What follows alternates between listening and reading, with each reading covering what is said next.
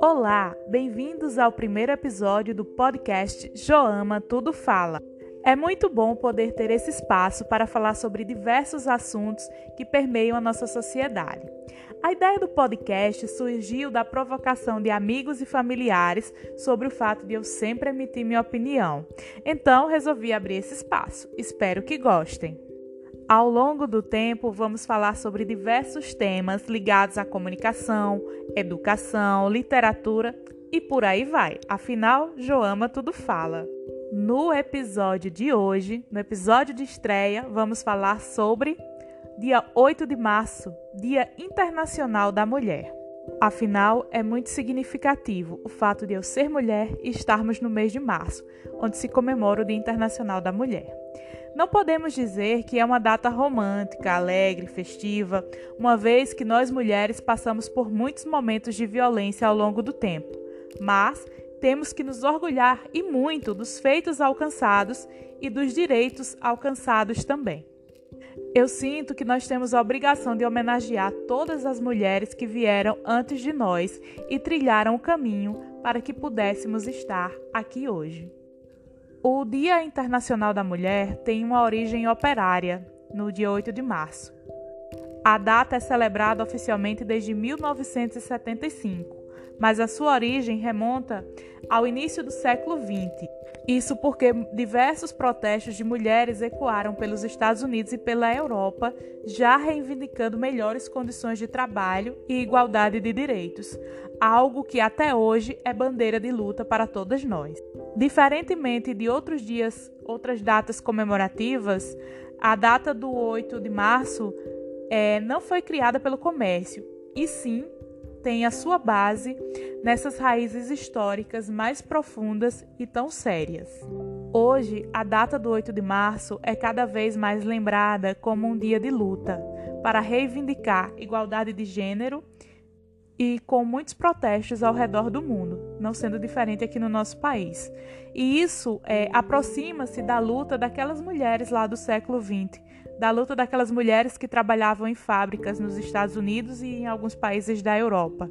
Elas que começaram a campanha dentro do movimento socialista para exigir seus direitos, uma vez que as condições de trabalho delas naquela época eram ainda piores que as dos homens da sua época. A origem da data escolhida para celebrar as mulheres tem algumas explicações históricas. No Brasil, é muito comum relacioná-las ao incêndio ocorrido em Nova York no dia 25 de março de 1911.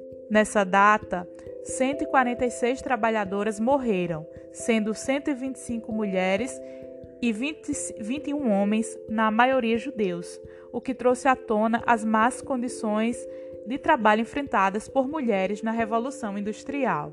No entanto, há registros anteriores a esse episódio que trazem referências à reivindicação de mulheres para que houvesse um movimento dedicado às suas causas dentro do movimento dos trabalhadores. Então, certamente o dia 8 de março é um dia de luta. É um dia para a gente lembrar, refletir que ainda temos muitos problemas a serem resolvidos, como, por exemplo, o feminicídio, a desigualdade salarial, ainda somos é, submetidas a trabalhos degradantes. Enfim, temos muitos problemas e questões para discutir e para debater. Mas essa data também é uma data para lembrar de muitas mulheres que fizeram história e que nos servem de inspiração até hoje.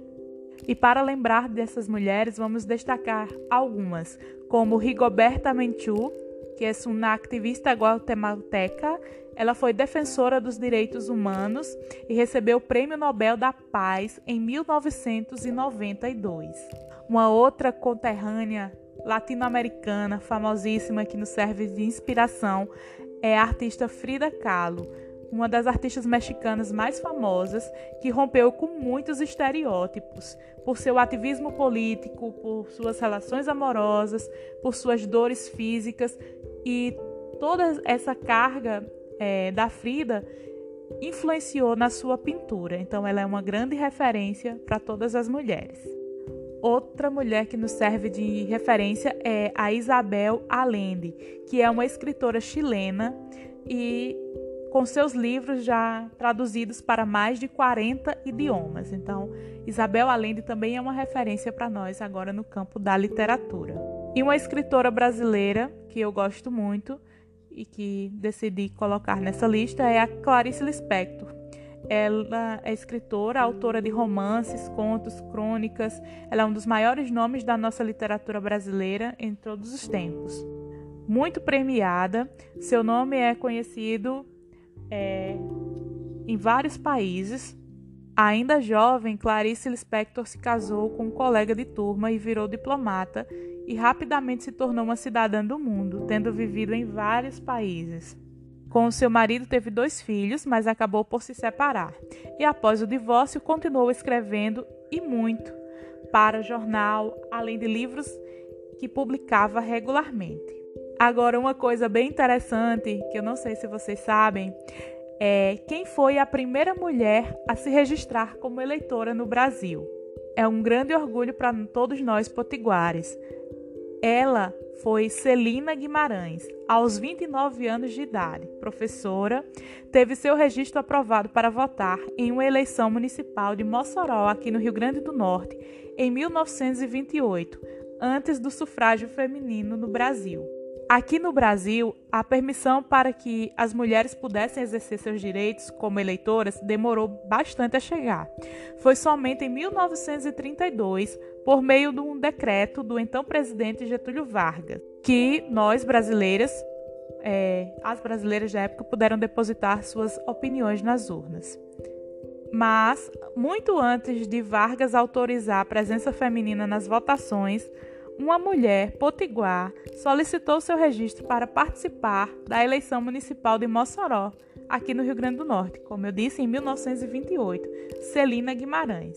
Essa pioneira dirigiu-se a um cartório de Mossoró e pediu para ingressar na lista dos eleitores, baseando-se na Constituição Estadual do Rio Grande do Norte. Diga-se, não é muito orgulho para todas nós, mulheres potiguares. O estado do Rio Grande do Norte foi o primeiro de todos a regulamentar o sistema eleitoral sem distinção de sexo. Finalizo aqui desejando parabéns para todas as mulheres, enaltecendo as mulheres do passado e as que estão nascendo. Espero que vivam em um mundo melhor, com mais igualdade, com mais justiça. Nos vemos no próximo episódio do podcast Joama Tudo Fala.